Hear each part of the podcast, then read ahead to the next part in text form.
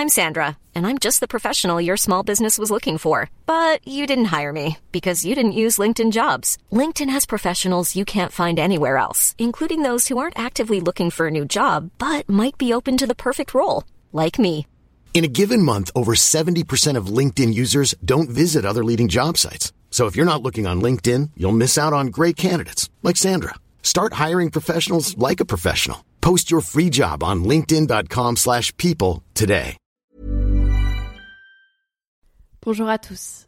Avant toute chose, je vous adresse toutes mes pensées en cette période de confinement liée au Covid-19 qui bouleverse actuellement notre société.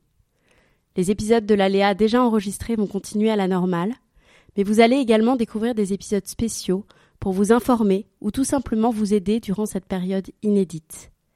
Je vous souhaite à tous énormément de courage et n'hésitez pas à me contacter sur mon compte Instagram Low from Paris. Je serai toujours disponible pour échanger avec vous. Aujourd'hui, pour cette capsule spéciale Covid-19, j'ai le plaisir de recevoir Grégory Pouy, fondateur du podcast Vlan et de la Mercatique. Bonjour Grégory, comment vis-tu ces mesures de confinement? Je les vis plutôt sereinement, je pense que c'était les bonnes décisions à prendre. Euh, je les vis euh, plutôt bien parce que j'ai l'habitude de vivre seul chez moi, parce que c'est là où je travaille euh, de manière régulière.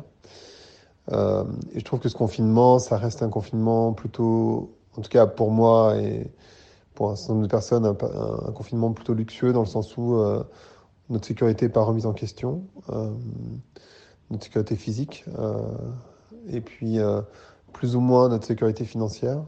Et ça permet de mettre, de, de protéger notre sécurité euh, euh, de santé tout simplement, sanitaire. Euh, donc je le vis plutôt bien et il se trouve qu'on peut quand même sortir une heure par jour, on peut quand même faire des courses, il n'y a pas de manque de trop de nourriture. Donc à la fin, on a Internet, euh, on a la capacité de communiquer avec les autres, euh, les uns avec les autres. Et tous ces éléments-là font que je trouve que ça reste une période qui n'est pas euh, horrible, en tout cas pas pour moi. Quelles sont tes initiatives pro et perso pour continuer à innover? Alors en fait, ce n'est pas forcément une, une, période de peur pour moi, même si j'ai des angoisses qui remontent naturellement. Et je ne sais pas si j'ai un truc particulier. J'étais très occupé sur ces trois premières semaines.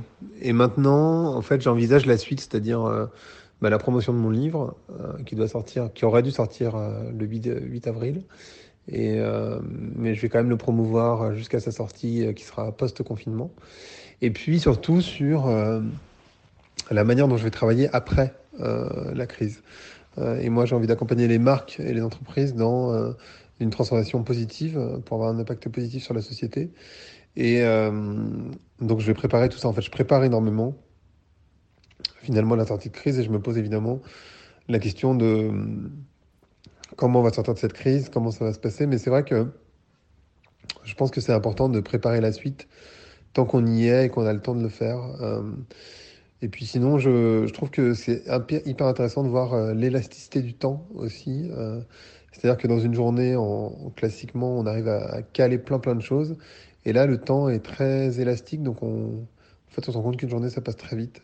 C'est hyper intéressant, je trouve, d'observer ça. C'est vachement important d'observer d'ailleurs euh, ce qu'on traverse, je trouve. Ta leçon tirée du Covid-19 pour demain? En fait, de manière assez rigolote, je ne sais pas si je tire une leçon du Covid-19. Euh, je pense que, étrangement, ça. Mais Bon, il y a eu un article dans les Libérations qui disait ça, hein, que ça, ça, permettait de valider toutes les thèses de tout le monde. Mais moi, ça valide aussi ma thèse, c'est-à-dire, euh, moi, je crois qu'on manque de liens, surtout beaucoup plus que d'autres choses. Euh, on doit changer de modèle de société, on est déjà en train de le faire. Euh, donc, ça valide beaucoup ce que j'ai déjà écrit dans mon livre. Euh, donc, je ne sais pas si je tire une leçon, je trouve que c'est euh, un moment important, une opportunité finalement de se rendre compte que le bonheur, c'est ce qu'on a déjà, de se rendre compte qu'on est tous interdépendants, de se rendre compte que la mondialisation est allée beaucoup trop loin, de se rendre compte qu'on a besoin d'un revenu universel, de se rendre compte qu'on a besoin de soutenir les fonctions régaliennes de l'État, donc les instituteurs, les, les, les, hôpitaux, etc. etc. Et euh, c'est pas une leçon que je prends, simplement, je pense que c'est une opportunité pour la société de changer de modèle. donc moi, je, j'applaudis euh, ça, euh, cette capacité de changer de modèle et j'espère qu'on le fera. Merci Grégory.